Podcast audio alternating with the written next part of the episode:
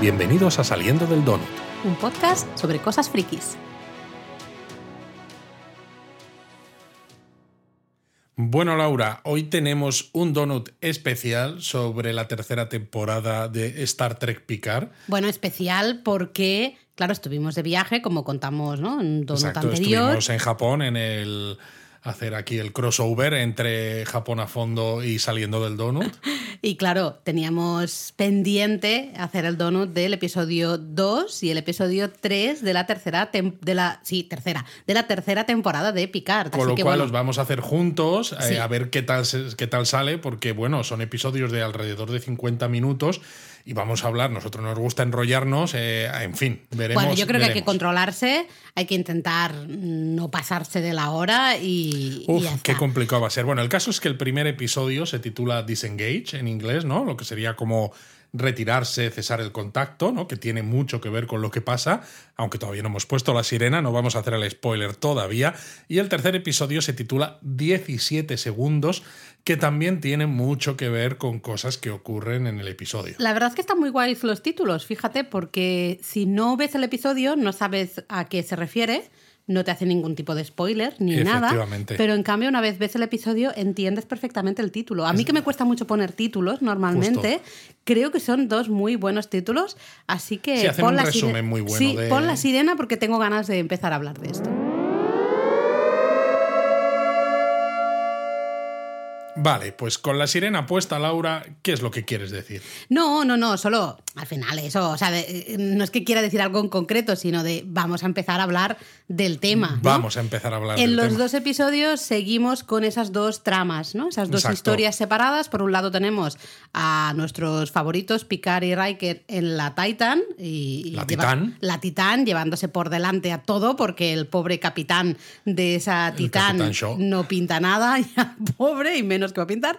Y luego tenemos a Rafi que eh, está ahí como buscando ¿no? información, Sí, sobre está ese investigando. robo que ha habido, ¿no? Y ese ataque terrorista que recordamos del episodio 1. Lo curioso es que el episodio 2 comienza con un flashback de hace dos semanas donde vemos a Jack Crusher que habla y menciona eh, que vuela en una nave médica de mariposa, ¿no? Que en el episodio 1, ¿te acuerdas que decíamos que Sí. se veía el logo? Pues aquí queda claro, ¿no? El guionista, aquí el showrunner, está muy bien porque nos El pone señor esa Colchón. El señor Matalas, que nos pone esa referencia visual en el episodio 1, pero nos lo cuenta en el episodio 2. Por si eh, acaso se te había pasado, ¿eh? Sí, pero lo cuenta de pasada sin explicarte Sí, sí. a qué viene, ¿no? Simplemente es una nave médica mariposa. Vale, y estar llevando Crusher eh, medicamentos a un planeta con una pandemia, al parecer. Y dices, madre mía, lo que está durando la pandemia, ¿no? Aquí en el universo este. No queremos más pandemia, gracias. No queremos más.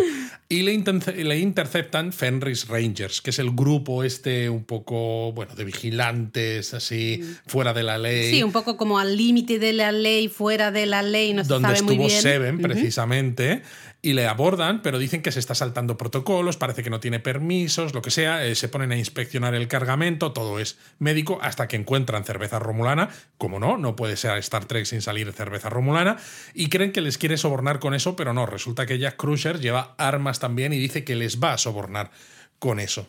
Entonces ese es el... Eh, Está bien porque es una manera de decirte, eh, sí que hacen cosas, entre comillas, buenas, ¿no? Este Jack Crusher, eh, pero también está ahí ahí. Bueno, luego lo vemos en el episodio 3, ¿no? Porque tiene una conversación en el 3 con, con su madre, con Beverly Crusher, donde él básicamente lo que hablan, ¿no? Cuando hablan con Picard y demás, es que ellos se dedican a ayudar a planetas y a sistemas que han sido dejados de lado un poco por la federación. Entonces, claro, pues eh, tienen que sa- sacar un poco los pies del tiesto, ¿no? Tienen que hacer cosas un poco más allá de la legalidad, porque precisamente Porque esos, eh, en esos lugares la legalidad al final también bueno, nadie, aplica poco. Mm. Exacto, aplica poco, ¿no? Entonces está claro que, que sus objetivos son buenos, pero que han aprendido a ser pragmáticos. El caso es que tenemos este comienzo del episodio 2 que están Picard, Riker, Jack Crusher y demás que están en la nave que había estado Beverly y la nave extraña esta, eh, de la que no sabemos todavía nada, cuando ellos están pensando en irse a la lanzadera de la Titán para volver a la Titán, esa nave dispara tres torpedos de fotones y destruye la lanzadera. que los deja pues totalmente un poco a merced y dices, "Hmm, ¿qué va a pasar? Y si damos a la pausa y te fijas, Laura, en los restos de la lanzadera, se ve un trozo del- de la lanzadera que tiene el nombre y el nombre se llama Savik. Esa Ah, esto me suena ese nombre. Claro, Savik es la teniente vulcaniana que aparecía en Star Trek 2, La ira de Khan, y Star Trek 3, En busca de Spock, que primero la interpretó Kirstie Alley, Sí. eh, recientemente desaparecida, y luego Robin Curtis. Mm. Entonces es otro guiño más porque hay mucha cosa relacionada con la ira de Khan, ¿no? En, en esta serie de momento, ¿no? Todo el tema de la nebulosa, eh, la propia lanzadera que se llame Savik y esto. Y vemos a Es Picard. curioso, perdona que te interrumpa Luis, porque no me estoy acordando de nada de esto. Fíjate tú, ahora cuando tú lo estás contando, me voy acordando, ¿no? Claro. Me está viniendo a la Claro, mente. Acuérdate que al final del episodio 1 han, eh, han llegado ellos en esa lanzadera que roban de la Titán a la nave de Beverly Crusher que- y descubre- descubren al hijo de Beverly, Exacto. a Jack. Entonces está Picard ahí, que es muy listo, y va poniendo unos dispositivos que no sabemos para qué es, pero que resulta que es para evitar que los transporten. ¿no? Eh, porque justo los de la nave mala intentan transportar a Jack, ¿no? Que nos hace pensar, "Hmm, van a por Jack por algo, no lo sabemos. Y queda demostrado con esto, porque realmente Eso no parece. no parece que le quieran matar tampoco, porque no, sino simplemente pum, pum, pum y adiós, muy Pero, buenas. pero luego hay cosas en el tercer episodio que nos hacen pensar que igual van a por Jack por picar, no tanto por, por él mismo. Claro, Pero porque bueno, es que justo en este momento Riker es un poco la voz de todos, porque todos estamos en ese momento. Desde el episodio 1 estamos todos diciendo, vamos a ver, Piki, eh, Picard, que... haz cuentas, eh, en mm, fin. Más claro, o sea, el agua. Es De hecho, que- le dice, ¿no? ¿No ves lo que, veo, lo que yo veo o algo así? Bueno, y Picard se hace un poco. Yo no, yo creo que sí, él es consciente de que ve Jack cosas, es su no, hijo, sí. pero necesitaba todavía una mm, confirmación, ¿no? O, o, no es el momento, no quiere verlo justo en ese momento, no está todavía preparado, como que le vemos un poquito ahí las dudas. Exacto, en este momento la Titán todavía está un poco al margen y justo en el puente detectan a la otra nave, detectan que ha disparado. Y entonces Seven le dice a Shaw, al capitán, que puede ser el héroe que salvó a dos grandes héroes de la Federación o la persona que los dejó a su suerte. Pero claro, están fuera del espacio de la Federación y las reglas de enfrentamiento establecen que en esa situación la seguridad de la nave y la tripulación es lo primero. Una nave de 500 personas, entiendes que el capitán quiera poner a Sí, salvo le- a su tripulación y a su nave porque no tienen además ningún tipo de ayuda. Le tengo mucha manía a este, a este capitán, pero entiendo perfectamente eh, un poco su negativa o su reticencia a la hora de, de engagear, ¿no? Justamente, de, de hacer algo. Porque él está pensando, él es el capitán de esa titán, está pensando en esas 500 personas, en las familias, los hijos, etcétera. Exacto. Y, y evidentemente es un peso muy grande, son 500 personas por dos, que sí, que son dos grandes héroes de la federación y tal y cual, que sí.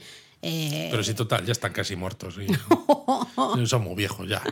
Y caso es que te hay un momentazo porque no sabemos qué va a pasar, ¿no? Vemos que la nave está extraña, empieza a usar un rayo tractor muy potente que empieza a destruir la nave de Beverly Crusher y justo la Titán se interpone cortando el rayo tractor, ¿no? Que demuestra que el capitán al final ha tomado la decisión de ayudarles y la verdad es el que es una capitán es escena en plan, mierda, es tengo una que hacer escena algo, ¿no? Que mola mucho y transportan a las cuatro personas. De hecho, se extrañan de que haya dos personas más, ¿no? Porque ellos pensaban en Picard y en Riker y dicen, son cuatro. Es como, ¿what?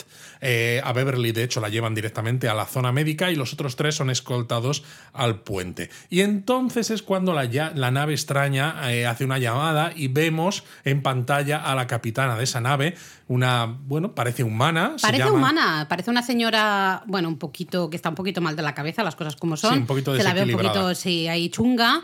Eh, está como fumando, parece también un poco como. Eh, como que se sintiera capaz de todo, ¿no? Bueno, Con una totalmente. seguridad de somos, tenemos una tecnología mucho mayor o unas armas mucho más potentes, puedo hacer con vosotros lo que quiera. De hecho, pues si os persigo, va a ser esto como un poco el juego del gato y el ratón, ¿no? Bueno, de hecho hay un momento en el que baja los escudos para que la titán escanee la nave para que vea que tienen más armas, que están armados hasta los dientes. Va de súper chulilla Sí, ella, porque en todo momento se nos ha dicho ¿no? que son cazarrecompensas, que quieren a Jack Cruiser por los crímenes que ha cometido, pero dices, eso no es Algo una encaja. nave de cazarrecompensas, eso es una nave de guerra porque lleva una cantidad de torpedos de fotones, incluso armas que no son capaces de detectar que son, que flipas. El caso es que este personaje, la capitana de esta nave, se, se llama Badik, Eh, la actriz que la interpreta es Amanda Plummer, que es la hija de Christopher Plummer, el capitán Von Trapp de Sonrisas y Lágrimas. Anda. Y el que también hacía de General Chang, eh, de un Klingon en Star Trek 6, la de aquel país desconocido, el que era el malo de Star Trek 6. Eh, o también, por ejemplo, la que salía en Pulp Fiction con Tim Roth, que atacaba en el diner al comienzo, que decía lo de I love you, honey bunny, I love you, pumpkin. Everybody be cool, this is a robbery. ¿No, te No acuerdas de esa escena? No, no. Vale. Eh, a mí me hace curioso, me resulta curioso porque, claro, es hija de Christopher Plummer, que fue además, ¿no? Eh, un personaje interesante e importante en esa película de Star Trek, y la tienes aquí también siendo la mala, ¿no? En una nave que es más de lo que parece, igual que aquel pájaro de presa Klingon, ¿no? Que era capaz de disparar estando oculto, también era más de lo que parecía. De hecho, es eso, todo es más de lo que parece. Ella sigue un poco el juego, ¿no? Dice que quiere a Jack porque son cazarrecompensas, así lo dice, y dice, bueno, Jack es un ladrón, un asesino, bueno, lo llama de todo básicamente, y que le, está busca le están Pero es lo buscando yo por todas decía, ¿no? partes. no, encaja No. llevando una nave que parece como ¿no? state of the art Y es que además en cuanto a armamento. Como espectador te das cuenta de que no te la crees, no te crees del todo esto que está diciendo ella, ¿no? Eh, mandan a Jack al calabozo y esta Vadik, ¿no? Esta capitana chunga, pues les dice, bueno, os dejo una horita para que lo penséis, pero yo quiero a este chico, lo quiero, quiero que me lo entreguéis, ¿no? Os dejo una hora para que os organicéis, Exacto. lo penséis El y a caso ver es qué que a hacer. Picard va a hablar con Ya, pero no llegan a ningún entendimiento. Bueno, el, el caso es que cambiamos a este planeta del Matalas Prime, ¿no? Donde está Rafi, que está hablando con su contacto de inteligencia que le dice, de momento, a través de la pantalla, sin, sin ningún contacto real, que el mando de la flota estelar ha cancelado la investigación, porque parecen saber que un romulano ha sido el responsable y que un Ferengi llamado Snid es el que vendió esta, Esta tecnología, de portales, ¿no? Que es el- la causante de aquel ataque a este centro de reclutamiento. Sin embargo, Rafi Rafi. se lleva las manos a la cabeza. Sí, ella tiene muy claro que el romulano no no es. es. el que está detrás Ella de sabe todo. que eso es como una tapadera y que tienen que seguir investigando, tienen que encontrar eh, realmente el origen de todo esto, ¿no? El de verdad. Y esta, esta voz en, la, en el ordenador, ¿no? Eh, le dice que no, que disengage, ¿no? Que se retire. Que cese todo el contacto, ¿no? Pues como todo el título del episodio. Y aquí se, se corta la llamada. Sí, porque ella quiere seguir investigando. Claro, claro. Rafi está, bueno, evidentemente ella ha hecho cosas eh, complicadas, ¿no? A lo mejor ha vuelto a tomar drogas, ya sabemos que es una persona que ha tenido problemas con las sustancias, solo por esta investigación ha, ha puesto mucho de su parte. Totalmente. Dicen, no, o sea, yo no voy a disengagear, o sea, yo voy a seguir investigando porque quiero saber realmente quién es responsable de todo esto. Exacto, en ese momento entonces ella se va a hablar en este planeta con, con su ex marido. Y de hecho hay un momento en el que hablan de su hijo y el ex piensa que le ha contactado para que le hablara bien a su hijo de ella, porque claro, están eh, separados, ¿no? Eh, o sea, no solamente separados ellos dos, sino que el propio hijo, ya lo vimos en las temporadas anteriores, no quiere saber mucho de Rafi. Sin embargo, ella lo que quiere es que el ex marido le ponga en contacto con el Ferengi, porque el ex marido tiene un bar. Y claro, el ex se da cuenta de que sigue estando demasiado metida, ¿no? Y sabemos que, que hay algo raro, pero el ex marido ve que cuando ella se mete tan a fondo y se obsesiona, pasan cosas malas. Y básicamente le pide que decida. Dices, o te consigo la cita con el Ferengi o le hablo a nuestro hijo bien de ti para que retomes terrible. el contacto que a mí me parece algo terrible. feísimo. Terrible porque nosotros además como espectadores sabemos que Rafi está en un camino correcto, ¿no? Ella está haciendo una investigación muy importante y demás. Y sabemos Pero es también que, aunque tiene lo problemas, pero que no tiene ayuda a veces para salir de esos claro, problemas. es que además es eso, aunque no supiéramos todo eso, mm, creo que nadie se merece un trato así. Que el padre de tu hijo diga, "Mm, tienes que decidir si quieres esta investigación que supuestamente necesitas para tu trabajo o que yo le hable bien de tu hijo para poder un poco mm, reiniciar la relación Claro, con tu el hijo. ex se piensa que ella está tan metida en el tema de las drogas que todo esto que dice de la investigación y demás, que no es más, yo creo, que una paja mental, ¿no? Una obsesión Es que no es real. Es terrible. Entonces es como, no voy a seguir.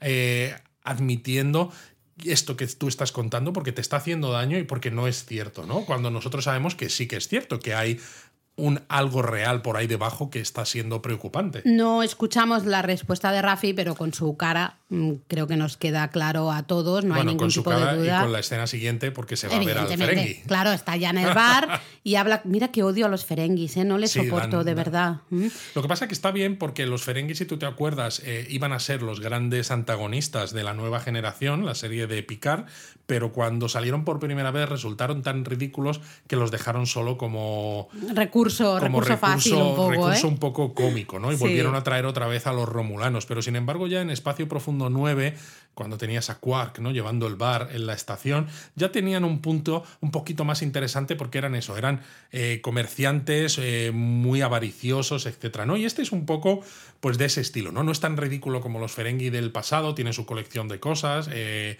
bueno, es, es interesante. Pero bueno, este Ferengi eh, no se fía nada, absolutamente nada. De hecho, le dice, tú parece que, que eres federación o eres, Sí. ¿no? En plan, no se fía, además le dice, creo, ah, yo conozco o creía conocer a tu ex marido, Y sin embargo, pero a ti no te conozco, no me ha con lo cual hay algo que aquí no me encaja. Exacto. Ella le dice que es autónoma, ¿no? freelance, Básicamente. freelance. Dice Yo voy, freelance. voy por, mi, por mi lado, ¿no?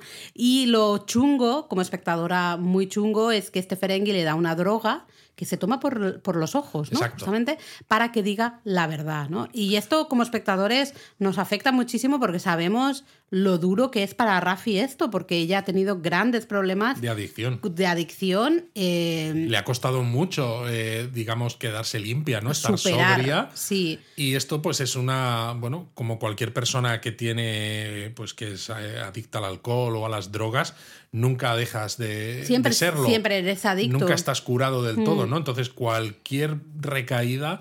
Pues puede ser, eh, te puede llevar a los infiernos más profundos. Y ¿no? tú sabes que ella lo está haciendo por conseguir la verdad, ¿no? Por saber ¿Qué hay realmente. detrás de todo esto? Eso, ah, ostras, es, es que es tremendísimo. Y él, sin embargo, le dice que solo una adicta con experiencia podría aguantar esa droga, es decir, que a pesar de todo el esfuerzo de Rafi, sabe que todo es una tapadera. Eh, y de hecho vemos por qué lo sabe, porque le saca precisamente la cabeza del Romulano. Y claro, porque Rafi creo que le, le dice que trabajaba para un ese Romu- romulano. no, para ¿no? ese Romulano el que se supone que había sido el responsable de ese ataque, Ah, ¿no? eso, eso, y el, el, el Ferengi le dice, no, tú no trabajas para él porque mira, ¿Cómo tengo vas a trabajar para él cabeza", si está y dice, aquí? me voy a quedar con tu dinero y mis secuaces se van a quedar con tu cabeza. Y entonces llega el momento que todos estábamos esperando. No se ve mucho, pero se intuye perfectamente. No se ve mucho porque a veces es. nos lo ponen como desde el punto de vista de Rafi, Claro que Rafi tiene está los medio efectos drogada, de, la, claro. de la droga, entonces lo ve todo de una manera Pero un poquito borrosa. nosotros como espectadores tenemos muy claro quién es. Aparece alguien que se mueve así con mucha rapidez, con un arma de filo. sí, que parece un Bat Left Klingon. eh, exactamente. Eh, tú ya dijiste en el Donut 1 de que tú pensabas que la persona con la que estaba en contacto Rafi, que podía ser un conocido nuestro. Bueno, Worf. Ah, eh, y evidente, yo creo. O sea, aquí ya hecho, no, nos lo confirman, Hay escenas pero que lo aunque se ve vemos. borroso, vemos una especie de que lo que puede ser como una especie de cabeza Klingon, El pero pelo con blanco. pelo canoso, con perilla, que de hecho le corta la cabeza al Ferengi y luego al final efectivamente vemos a Worf sosteniendo a Rafi, sacándola de allí, diciéndole, te dije que dejases de el contacto, ¿no? I told you to disengage, ¿no? Eh, y entonces suena el tema Klingon musical, aquí que dices, estaba- es súper chulo. Yo aquí estaba aplaudiendo, ya os podéis imaginar. Ya dije en el Donut 1 que tenía muchas ganas de ver este Worf madurito. Eh, me ha encantado, porque ahora lo iremos viendo más, pero es un Worf mm, rollo monje zen. eh, Totalmente. maravilloso. Totalmente. Es un Worf más experimentado, evidentemente, no es tan. Lo, lo veremos un poco más en el tercer episodio. No es tan loco con sus emociones, con su agresividad, sino al contrario, ¿no? Ha hecho un gran ejercicio de control. de, para saber cuándo tiene que soltar esa agresividad Eso y es. cuándo tiene que controlarse. ¿no? Maravilloso. Yo Es- estaba aplaudiendo. Lo- Maravilloso. Luego volvemos a la Titán, ¿no? que el tiempo se acerca, el tiempo que les ha dado la capitana Vadik. Eh, Jack consigue escapar del calabozo y cuando el capitán se entera pide que desconecten los transportadores y sellen las bahías de lanzadera. Y en ese momento ¿no? la capitana vuelve a contactar con con la Titán y dice, mi nave se llama Alcaudón, ¿no? Que es un nombre muy apropiado porque el Alcaudón es una ave carroñera que mata de forma quirúrgica, que clava a sus víctimas en los espinos de las ramas. A la que chungo. De hecho, me recuerda a mí a las novelas de Los Cantos de Hiperión de Dan Simmons, que es una tetralogía de libros de ciencia ficción donde aparece precisamente la figura de un alcaudón, ¿no? Se le llama así, que mata a los protagonistas empalándolos, ¿no? Precisamente, porque es un alienígena que los mata de esta manera y por eso le llaman alcaudón, ¿no? Y la nave, por cierto, lo dijimos, pero me sigue recordando mucho a la cimitarra, la nave que tenía Shinson, el pretor este de los remanos en Star Trek Nemesis. O sea, tiene una forma muy, muy parecida. Mm, Bueno, a mí me resulta es una forma eh, familiar, ¿no? Al final, con esas cuatro como alas, por decirlo de una manera. Es bastante familiar, pero no sabría, no sabría decirte. Vemos a Riker que se va a la zona médica porque necesita eh, despertar de alguna manera a Beverly, que Beverly sabemos que se va a poner bien, pero está hipersedada. Eh, y bueno, va él ahí, toma un hipospray, ¿no? De, de Sí, estos se lo inyecta. para ver si la, la despierta. Luego tenemos por otro lado a nuestra querida Seven, que sí, ha sido relegada, ¿no? Relevada. Relevada por in- insubordinación, pero la tía dice, a ver, yo tengo trabajo que hacer, esto es Claro, una situación se ha muy importante. Jack Cruiser, ¿no? Entonces se va con gente de seguridad para, Para ver- buscarlo. Para buscarlo y lo encuentra en una sala de transporte, precisamente. Justo. Luego en el puente tenemos a Picard que habla con el capitán, ¿no? Y le dice, oye, si, si este chico se quisiera escapar, probablemente ya estaría lejos, ¿no? Lo que quiere es salvar a su madre, o sea, Claro, no separarse de a su la- madre. Lo que quiere es transportarse a la nave de Vadik precisamente porque eso es lo que Vadik les está pidiendo para dejarles en paz, ¿no? Entonces lo que quiere es salvarlos. Y entonces el show, el capitán se pone a pensarlo un poco. En ese momento entra Riker con Beverly y es un momentazo porque Beverly y Picard se miran y a mí me gusta porque no hacen falta palabras, ¿no? Tan solo esas dos miradas, Picard baja su mirada y asume una certeza que como espectadores lo vemos, ¿no? Y entonces, eh, en ese momento, claro, eh, Shaw dice, vale, habilitan los transportadores para que Jack Crusher se vaya, porque entonces Picard dice, eh, cancelen esa orden. Shaw se queda flipado y dice, ¿que por qué? Y entonces es cuando Picard lo dice, dice, porque es mi hijo. ¿No? Y en ese momento también me encanta, porque todos se ponen a trabajar para irse de allí, aunque sepan que es difícil, aunque sepan que se ponen en riesgo, es como, vale, es el hijo de Picard, no podemos man- mandarlo con la nave esta, entonces tenemos que hacer algo para escapar de aquí, ¿no? Está muy, muy bien. Luego, bueno, el capitán, la verdad es que tiene ciertos momentazos también en este episodio.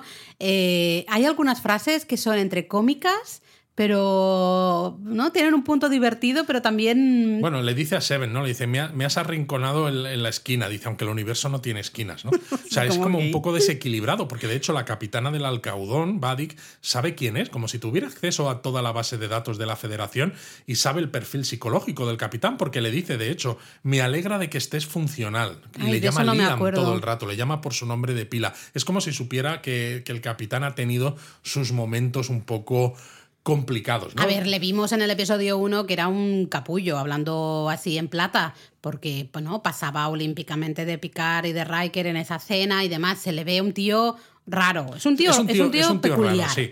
El caso es que disparan unos torpedos de fotones, básicamente, pues para Hacer conseguir algo. una distracción y se escapan hacia la nebulosa. La capitana del Alcaudón, Vadik, se ríe como una maníaca y pide seguirlos, pero como dice Picard, primero tendrán que encontrarlos. Y nos recuerda mucho de nuevo a Star Trek 2, la ira de Khan, cuando Kirk se escapa de Khan precisamente en la nebulosa Mutara. ¿Te acuerdas? No, no me acuerdo.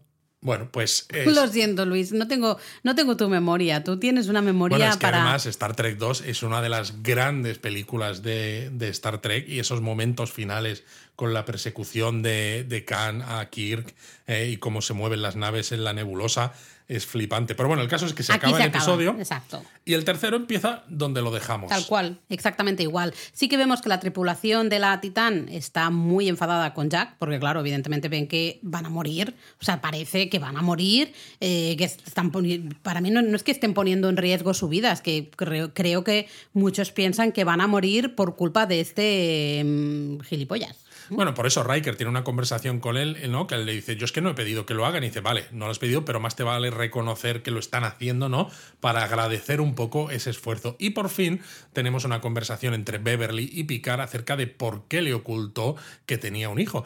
Yo me enfadé, me enfadé muchísimo con esta conversación. ¿eh? Hay cosas en la conversación cuando escuchas la parte de Beverly que hay algunas cosas que se entienden, porque ella cuenta que se quedó embarazada poco antes de que se fuera de la Enterprise, ¿no? En un planeta de recreo, no es Raisa, ¿no? Pero en unas cascadas que a veces piensas y dices, con toda la mención que hay a Star Trek 2, ¿podrían ser como las cascadas que vemos en el planeta Génesis? Bueno, el caso, esto es, estoy divagando, y que cada vez que se lo iba a decir pasaba algo con Picard, ¿no? Pues o te atacaba no sé quién, o te pedían que fueras a hacer de diploma, de diplomático en no sé dónde y tal.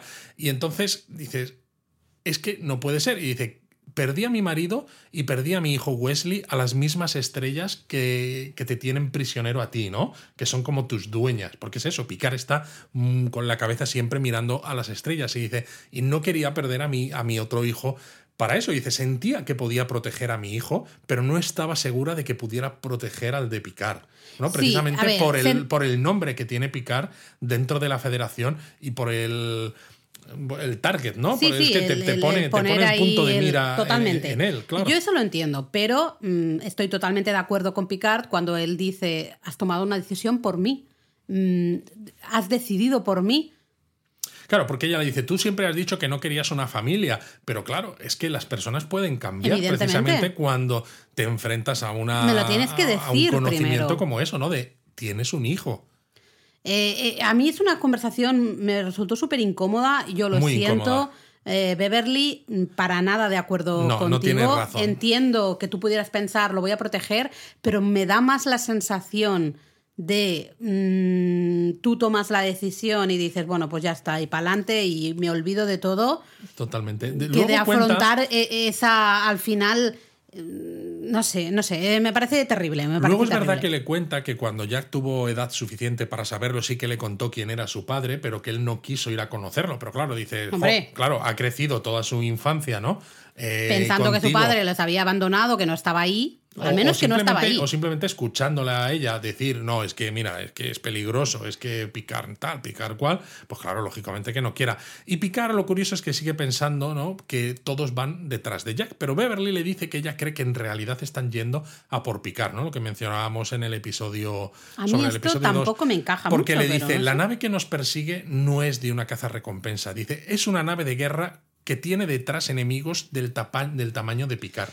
Puede ser que sea verdad, pero también es verdad que encaja mucho con la historia que se ha formado Beverly en su mente durante 20 años, de que está protegiendo. No le dice a Picard que es el padre de su hijo, porque está protegiendo a su hijo. ¿no? Ella se ha, se ha formado, digamos, esta historia en su cabeza y esto eh, no hace más que, mm, digamos, apoyar. Sí, pero la serie, la serie se llama Star Trek Picard, ¿no? Picard es el protagonista absoluto, aunque esté siendo muy coral. Entonces, yo entendería también que todo lo que está ocurriendo detrás, que ahora eh, hablaremos un poquito más de ello, porque en este tercer episodio se empieza a saber un poco más, sí que esos malos que están por detrás, sí que tengan, por lo que sea, algún interés en que Picard esté involucrado. Veremos, no veremos, porque bueno, en este episodio todavía no nos queda claro. Sí que vemos, claro, es un, es un bastante triste todo este momento, eh, porque claro, es lo que dice Picard, ¿no? Eh, mm, tú has tomado una decisión por mí, no me has dejado a mí disfrutar de quizá la paternidad, ¿no? Y yo tenía derecho, además, ¿no? Claro, podría haber sido un padre. Claro, podría haber, sido, y ahora, sin embargo, pues tiene una relación con su hijo, pues que está totalmente rota, porque el hijo parece no querer saber nada de Picard, ¿no? Luego vemos a un flashback curioso de Picard y Riker más jóvenes, ¿no? Se nota un poco el efecto de rejuvenecimiento digital, ¿no? Especialmente en Picard se, se, notaba un poquito raro. Sí, sobre todo porque la voz sigue siendo la del Picard actual, el Patrick Stewart actual, que está claro que es mucho más mayor que cuando hmm. la serie de la nueva generación y la voz pues le ha envejecido también, ¿no? Hay un cameo de Marina Sirtis con Diana, con el, el hijo de de Riker, el primer Tadeo, hijo, Tadeo, exacto, que si os acordáis de la temporada 1, eh, murió de siendo jovencito. porque la temporada 1, cuando va a picar a verlos a, a Riker y a Diana al planeta este, están con la hija, pero Exacto. el hijo ya había, ya había muerto, ¿no? Exacto. Y, le- y cu- y pi- y precisamente Riker cuenta que cuando le dijeron que nacía, eh, estaba pues Diana en la, en la zona de, ¿La zona de hospital, la zona Sí. médica de la nave, y parece que nacía con problemas, y entonces él fue corriendo en el turboascensor y dice que fueron los 17 segundos más largos de su vida, que es justamente el título. Y, y claro, es importante esto porque está explicando ¿no? cómo él se sintió en ese momento cuando estaban haciendo su hijo y cuando sentía que su hijo estaba en peligro y que como padre al final quemaría todo el universo con tal de salvar a su hijo, ¿no? Haría lo que fuera con tal de salvar a su hijo. Y nos lo están contando no de forma gratuita, sino porque va a ser importante para cosas que luego van a tener que ver con Picard de- en este mismo episodio más adelante. En esos momentos vemos la, al caudón que persigue ¿no? justamente a la titán y en uno de los momentos hay ahí pim pam pum, el capitán Shaw, madre mía, queda súper mal herido y le transfiere el mando de la titán a Riker. ¿no? Que claro, Exacto. Riker es capitán al final. Claro, y en ese momento vemos que hay como un cambio de actitud, ¿no? Porque claro, Riker, una cosa es estar de invitado y otra es tener la seguridad de toda la tripulación bajo tu responsabilidad, Claro. ¿no? Y aquí Shaw cada vez, sinceramente, nos gusta más, ¿no? Es, un, tío peculiar, es, un- es mal educado en algunos Sí, momentos. y a veces es un poco raro porque dice que está un poco cansado de que el universo le envíe mierdas cada vez más extraña cuando se supone que es el capitán de una nave de exploración. Deberías estar contento de, de Sí. explorar cosas, ¿no? Pero bueno, en nuestro Discord incluso, ¿no? Eh, por ejemplo, Jaime también comenta que cada vez también le gusta más. Sí, ¿no? es verdad que hay un cambio muy grande. En el primer episodio nos lo pintan muy hostiable, muy Muy odiable. antagonista y cada vez nos lo pintan de una manera que puedes empatizar más Sí, con él. sí, ¿no? estoy, estoy totalmente de acuerdo. ¿no?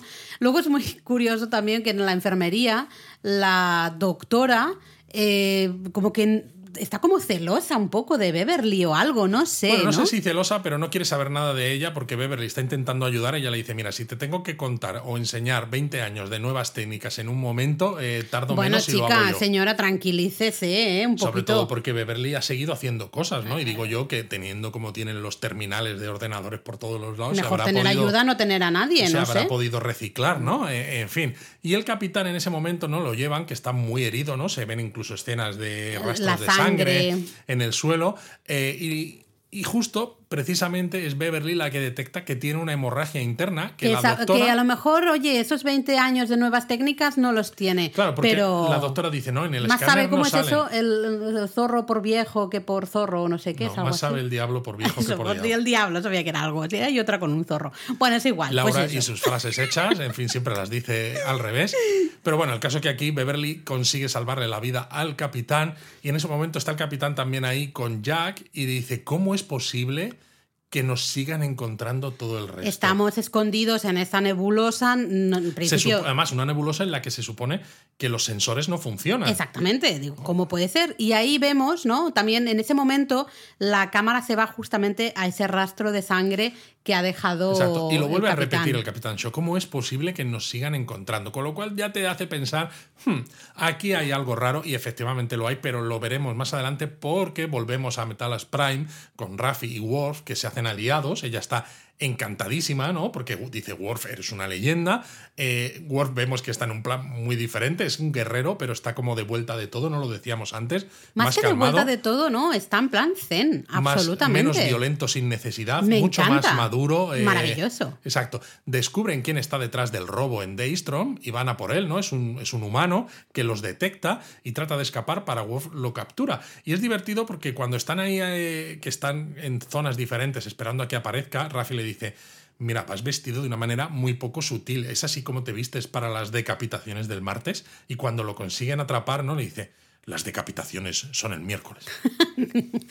Me encanta este Worf, la verdad. Exacto. Me encanta. Y parece que este ser humano pues tiene síndrome de abstinencia. Parece no, Eh, del todo. Está, está en un estado deplorable. Exacto, y lo interrogan y Rafi le dice, nadie sabe que estás aquí, con lo cual no nos vamos a ir hasta que sepamos lo que tú sabes, ¿no? Y al final algo les dice, les dice que la federación va a caer, que el robo ha sido gente que odia a la federación, etcétera, pero bueno, ahora Y volvemos. ahí se queda ahora el volvemos un tema porque volvemos a la Titán y ahí vemos los primeros roces entre Picard y Riker. Súper incómodo como espectador ver esto, porque Picard está un poco pesado, también hay que decirlo, un poco abuelo ahí pesadité, diciendo hay que atacar, hay que atacar, hay que atacar, pero Riker, evidentemente, lo que tú has Riker dicho, huir. siente esa responsabilidad y dice, no, no, hay que poner, lo primerísimo es poner a salvo la nave y toda la tripulación. ¿no? Exacto, Jack se va a ver a Seven, que está eh, pues como prisionera en sus en su camarote, porque pues eso, ¿no? Lo que pasaba en el episodio anterior, porque el capitán Por Shaw, insubordinación, eh, por insubordinación la Eso. metió allí y le quería preguntar por su pasado en los Ferris Rangers y cómo seguir a alguien por los rastros de sangre, ¿no? Y al final piensan que es que puede haber un escape en la nave, en este- piensan que puede ser Verterium, un gas, y que el alcaudón los esté detectando precisamente por este escape. Y vaya que sí, porque investigan, de hecho se ponen unas máscaras de oxígeno porque sí, hay un escape de este gas, que encima es un gas tóxico, y eh, creo que es, ah, está como desconect esa parte estaba desconectada del sistema de la nave para que no se detecte, ¿no? Exacto, hay que ahí ese- ya piensas, qué raro, ¿no? ¿Cómo no, no ha- puede no ser? ha habido ningún aviso. Exacto, ¿cómo puede ser que la nave no haya detectado que hay un escape y dices, vale, está desconectado? Pero ha sido por un error No, puntual o ha sido algo? claro y que no. cuando abren una compuerta ven que alguien ha disparado y lo ha saboteado. ¿no? Eso es. Entonces, eh, eh, en ese caso, Bueno, Seven lo Seven se marcha porque tien- tiene que ir a mirar si en todas, pues, como recomprobar que realmente es un sabotaje y no un mientras lo accidente. comunica al puente que ha habido un sabotaje, exacto. Y claro, se queda Jack justamente ahí solo, ¿no? Y vemos a alguien, eh, un miembro de la Titan, un miembro de la tripulación, que ataca eh, a Jack. Pero lo curioso es que le vemos que le, como que le cambia la cara, ¿no? Como si fuera un Skrull de los de Marvel, ¿no? Y además le quita la máscara a Jack y Jack se queda ahí, pues ya, claro, recordemos que en esa, este gas es tóxico. Exacto, y le- se queda ahí de mala, mala situación. Sí, que sabes que, que vas, puedes morir en pocos segundos. Esos 17 segundos que hemos dicho a los que ha hecho referencia Riker, pues aquí van a tener también mucho que ver. Exacto. Picard, de hecho, con esto, este conocimiento nuevo de que hay un saboteador, quiere utilizarlo para que el alcaudón siga la pista falsa y atacarla por detrás, mientras que Riker lo que quiere es utilizar este hecho para escaparse, como sea, ¿no? Nos volvemos otra vez con Rafi, que sigue con el interrogatorio de este, de este humano, y ven que no. ¿no? Worf dice, no, esto no es síndrome de abstinencia, es otra cosa. Y justo ahí entonces es la gran revelación del episodio porque Worf le pregunta a esta persona cuánto tiempo hace que estás lejos del gran enlace. Y entonces sabemos que es un changeling, un cambiaformas.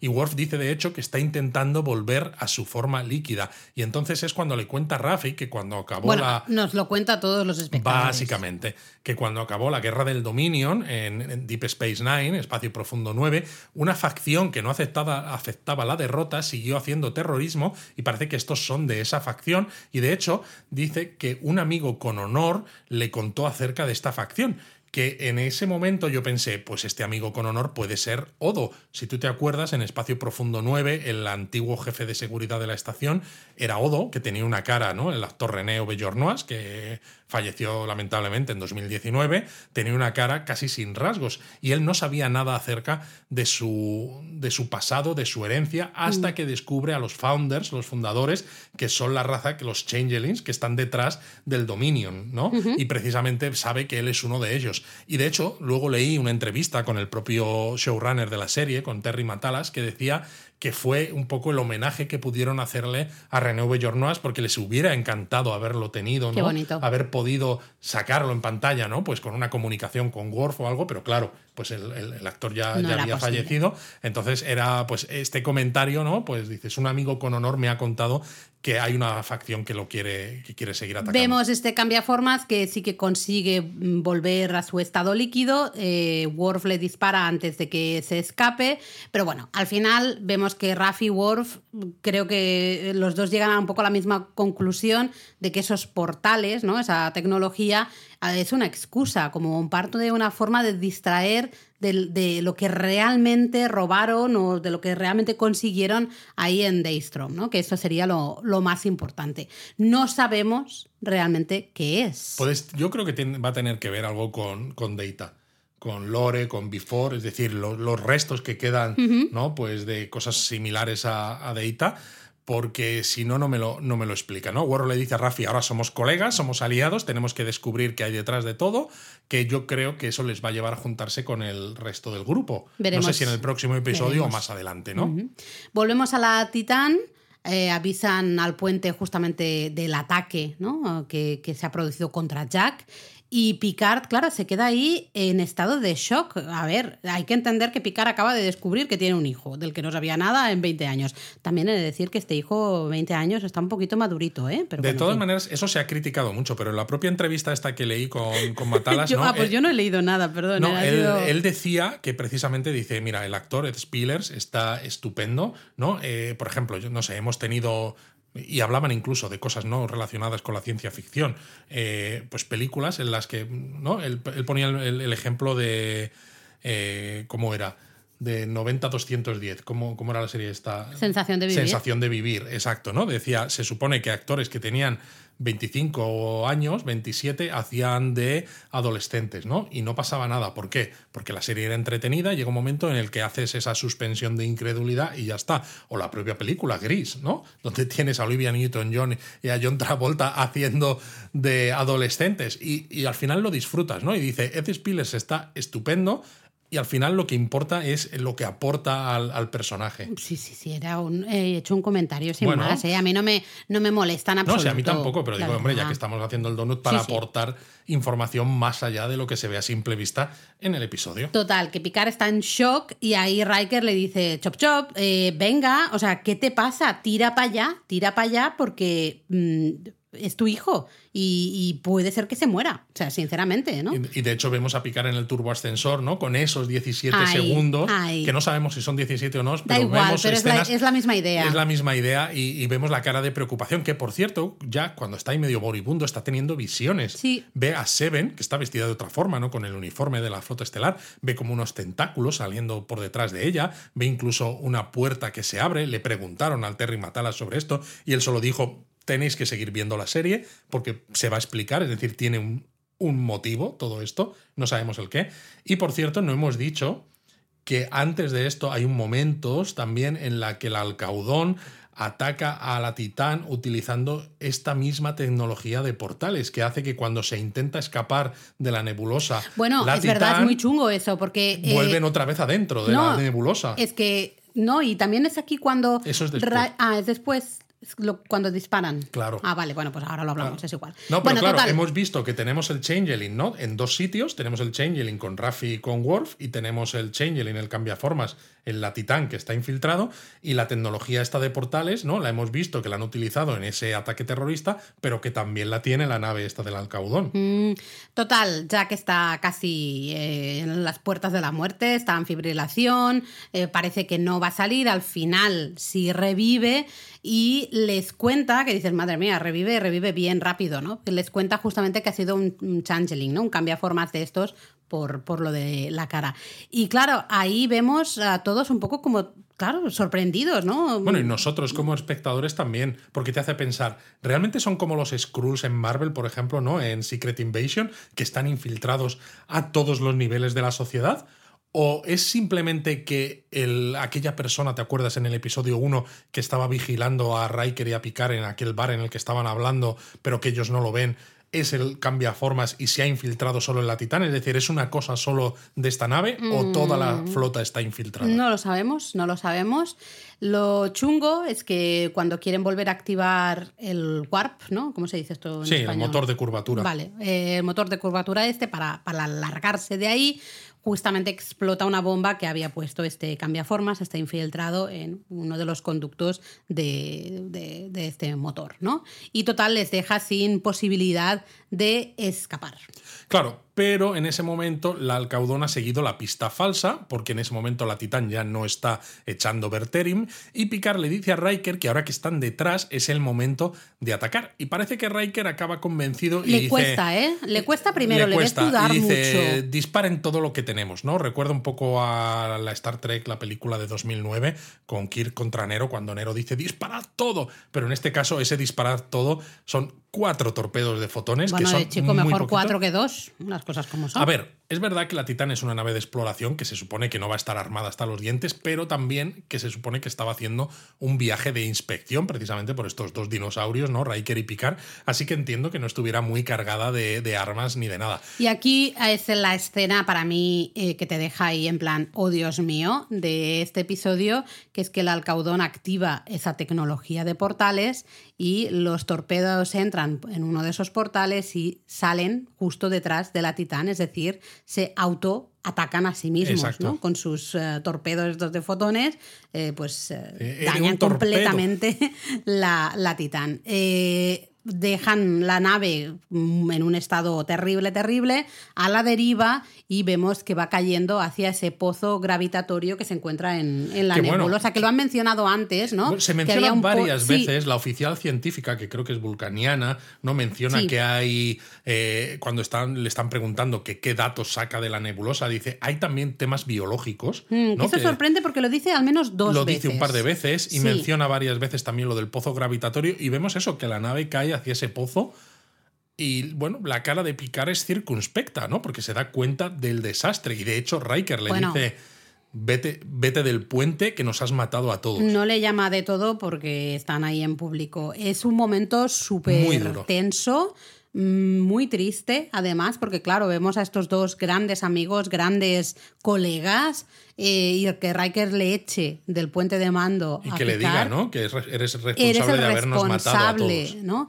es hiper, hiper, hiper duro. Entiendo en parte a Riker, pero yo reconozco que como espectadora me enfade mucho, porque era como no puedes tratar así a Picard. O sea, realmente todo indicaba que lo que, lo que quería hacer Picard y lo que hacen, ¿no? Al final era la mejor estrategia, la mejor estrategia para eh, salvar a toda la tripulación. Leía yo también en la entrevista con Matalas, ¿no? Eh, que decía que realmente ambos personajes tenían un punto táctico correcto, ¿no? aunque cada uno tuviera el suyo, que no había uno que fuera que tuviera más razón que el otro y que precisamente habló con los dos actores para encontrar esta manera de ponerlos un poco enfrentados, ¿no? Porque ninguno está equivocado en realidad, pero están eso en momentos diferentes, porque claro, Picard tiene esa ira, está furioso porque se ha perdido toda la vida de su hijo, ¿no? Y entonces lo que quiere es atacar porque siente que lo ha perdido todo, mientras que Riker siente que él ya perdió a su hijo y la tripulación ahora son como sus nuevos hijos, por decirlo de alguna manera, y tiene que protegerlos, ¿no? Es decir, que por muy buen eh, oficial que seas de la flota estelar, al final las propias experiencias personales te afectan mucho a la hora de tomar decisiones, ¿no? Y querían explorar un poco todo esto, sobre todo porque es algo que nunca habíamos visto. Bueno, y es muy siempre habían estado de acuerdo y siempre habían tenido más o menos, habían mirado en la misma dirección, ¿no? Y ahora de repente les vemos que eh, tienen esa química tan buena en el episodio 1, ¿no? incluso en el episodio 2, y les vemos aquí pues casi enfadados y... No, casi no, del todo. O sea, realmente eh, Riker le echan cara a Picard lo que acaba de suceder y le hace responsable absoluto. Totalmente. Porque es en plan de yo no quería, pero te he hecho caso por toda la historia que tenemos y demás, y mira ahora, ¿no? Ahora estamos aquí que nos vamos a morir todos. A ver, no pueden morir porque sabemos que son los protagonistas. Va a ser que no. Con lo cual, eso me hace pensar que hay algo más en la nebulosa que les puede, que les puede salvar porque vamos, la, nave que está enfrente, el Alcaudón, es muy poderosa, tiene muchas más armas que ellos, eh, la Titán está en un estado deplorable, Lamentable. así que no sabemos qué va a pasar. Eh, lo que sí que sabemos es que, bueno, pues que el propio Matalas ha dicho que el episodio 4 va a ser una especie de conclusión del primer arco de la serie. Es decir, va a dar muchas respuestas a las cosas que hemos visto en estos tres primeros episodios, aunque va a generar nuevas preguntas, pero que va a ser como una especie de conclusión de, este arco, ¿no? Entonces. ¿Y qué te ha eh, parecido este, estos dos episodios, Luis? A mí me están gustando, me están gustando mucho, porque creo que es un ejemplo perfecto de cómo se puede utilizar el fanservice Trekkie ¿no? El cómo se pueden mostrar cosas que a los que somos trekkies de toda la vida nos encantan y al mismo tiempo sacar nuevos personajes, sacar nuevas historias eh, y que todo funcione, funcione bastante bien. La verdad es que sí, está, a mí me está gustando mucho estos dos episodios. Claro, estamos, ¿no? ya sabéis, este Donut 2 y 3. Eh, ya el primero me gustó mucho y en estos dos mm, me ha gustado también muchísimo. Creo que la acción se va desarrollando, quizá un poco más lento de lo que eh, a priori nos podría gustar, pero creo que lo vamos a entender eh, en un futuro. Y es curioso porque este hemos ritmo, visto el episodio 2 y 3, eh, pero encajan muy bien juntos, ¿verdad? Porque de, sí, porque es una historia muy. se continúa de una sí, manera muy clara. muy lineal, ¿no? De, de- de todo sigue. Realmente no hay un final que digas, wow. me refiero, todo está como Exacto, muy, muy conectado. exactamente. Y me gustó mucho cómo acababa el episodio 2, ¿no? Con ese reconocimiento de Picard de que Jack Crusher es su hijo, porque todos lo estábamos pensando desde, bueno, desde el final del episodio 1, ¿no? Cuando Evidente. dice soy hijo de, de Beverly. Eh, pero claro, está muy bien hecho porque es Picard el que lo dice, es el protagonista y lo dice al final, ¿no? Es ese momentazo. No lo dice Beverly, no lo dice Shaw, no lo dice Vadik, no lo dice Riker, ¿no? Lo dice Picard con esa mirada entre eh, él y Beverly, sin palabras, sin más, ¿no? Creo que está muy bien Que hecho. a ahí. Beverly también ya le vale. Poner eh, al hijo, ponerle el nombre de Jack, que es el nombre del marido muerto de Beverly, primer marido de Beverly, al hijo de Picard. Joder, Beverly, hija, no sé, ponle Lucas en todo caso, un, un guiño al, al padre real, ¿no? no Sí, algo. Eh, A mí me pareció esto, digo, ¿no tenías otro nombre? No, Jack, le pones Jack Crusher, como tu, tu marido muerto. Chica, Exacto. No sé, eso no me gustó, ¿eh? Exacto. Necesitamos saber ahora un poco, ¿no? Ahora ya sabemos que los malos que están detrás de todo esto parece que son esta facción de los cambiaformas, ¿no? Que implica claramente una relación con Espacio Profundo 9 y con la Dominion War, con la que acaba un poco la serie. No sabemos si habrá más, eh, no sé, algún tipo de cameos de personajes que aparecieran en Espacio Profundo 9 o no. Sí que hemos visto escenas, o más bien escenas, hemos visto fotos que se han compartido por parte de la productora, del propio Terry Matalas, que hemos visto a toda la tripulación de la, de la Enterprise de Picard juntos, ¿no? Pues eh, no solamente los que hemos visto hasta ahora, también estaba Worf, estaba también Data, o el que sea de Data, ¿no? Pues ya sea Before, Lore o lo que sea, está Brent Spiner, y estaba también Jordi LaForge, que todavía de momento Que solo lo le hemos visto, visto, mencionado, eh, pero claro, no porque ha está su hija en la Titán, pero él todavía no ha aparecido, ¿no? Entonces, bueno, es verdad que ¿cuántos episodios tiene la Creo que son temporada? diez. Diez, todavía queda. Todavía queda, todavía hemos visto queda. tres, estos tres Exacto. primeros, pues todavía da mucho. Yo creo que la historia da, da mucho de sí todavía. Da mucho de sí, sí. Y si os acordáis, en el donut del episodio 1 decíamos que los títulos de crédito daban información acerca de cosas que podían pasar. En este caso, tanto el 2 como el 3, los títulos de crédito al final muestran las mismas escenas, así que Iguales, ¿no? escucharos, sí, Sí. escuchaos el, el final del, del donut sobre el episodio 1 para ver un poco cuáles son todos esos guiños, algunos que creemos que son bastante evidentes y otros que quizá no lo son tanto, pero que pueden indicar ciertas cosas. Y bueno, pues Y ya- nada más, vamos a. Ahora ya sí, estamos al día. Siguiente donut ya vamos a ver. Sí, este haremos un donut ya del episodio 4, ¿no? Eso este es. final del primer, del primer arco. Vamos a ver si sigue manteniendo el nivel. Que yo, yo, sí creo... que espero que en este episodio 4 Worf y, y Raffi se junten de alguna manera. ¿Ya? ¿Tan pronto? Yo creo que sí, porque, a ver, fíjate, tal como acaba este episodio 3, la Titán está un poco a la deriva, pero no puede seguir mucho más en la nebulosa porque no hay mucha más historia que contar ahí. Es decir, tiene que haber algo que les permita escapar. No sé si un, por ejemplo, un conducto transwarp, ¿no? Que era lo que utilizaban los Borg, por ejemplo, o algo, no sé, algo que les permita salir de allí, algo que tenga relación con eh, lo que es esa nebulosa, que es algo, parece que especial. Y yo creo que ahora que Raffi y Worf están un poco sobre la pista de quiénes están detrás de este robo y demás, no sé, yo creo que se van a tener que juntar, quizás se junten al final del episodio. Mm, Bueno, pues ahí queda, ahí queda tu apuesta. Vamos a ver si qué sucede. Eh, curioso, muy curioso esta temporada. Yo creo que de momento tres episodios están manteniendo el nivel. Sí, tiene Sí menciones, que- ¿verdad?, las temporadas anteriores, porque hay momentos en los que el propio Jack Cruiser dice, ¿no?, de Picard, dice que es positrónico, ¿no?, que es un guiño al Picard de, la temporada 1, Do- ¿no?, de cómo dos, acaba. ¿no? ¿Uno? La 1. Ah, vale, Justo el final de la temporada 1, pero bueno, no es necesario haber visto las temporadas anteriores. Eh, para nada. Mm, Ese es quizá, no es una queja, pero sí es un comentario que ya hicimos en el Donut 1 de Picard. Eh, justamente eso, ¿no? Que es un, un cambio absoluto de dirección eh, de la de temporada 1 a la 2 a esta 3. No Totalmente. tiene nada que Y ver. a mí me ha parecido de le- leer de Pero los nos está actores. gustando, está Totalmente. gustando. De los actores, pues. eh, Jonathan Frakes, ¿no? Que además dirige también, Sí. como siempre, de Marina Sirtis, ¿no? Diana Troy y demás. Que fue una maravilla la experiencia de hacer esta temporada de Picar y como que tenían ganas que si por ellos fuera que seguirían haciendo más cosas. Y creo que el propio Picard dijo que, oye, que él... Que por él también, ¿verdad? Mm, que, bueno, pues, oye, no le llaméis viejo, que, que él estaba con ganas de seguir. Él ¿eh? está con ganas, él Así quiere... quién sabe, quién Patrick sabe. Stewart quiere morir con las botas puestas Hombre, al claro. final encima de un escenario, que Por es lo que, supuesto. lo que toca. Por supuesto. Nosotros encantados. Mientras esté bien, se encuentre bien y se encuentre con ganas, ¿por qué no? Totalmente. Claro que sí.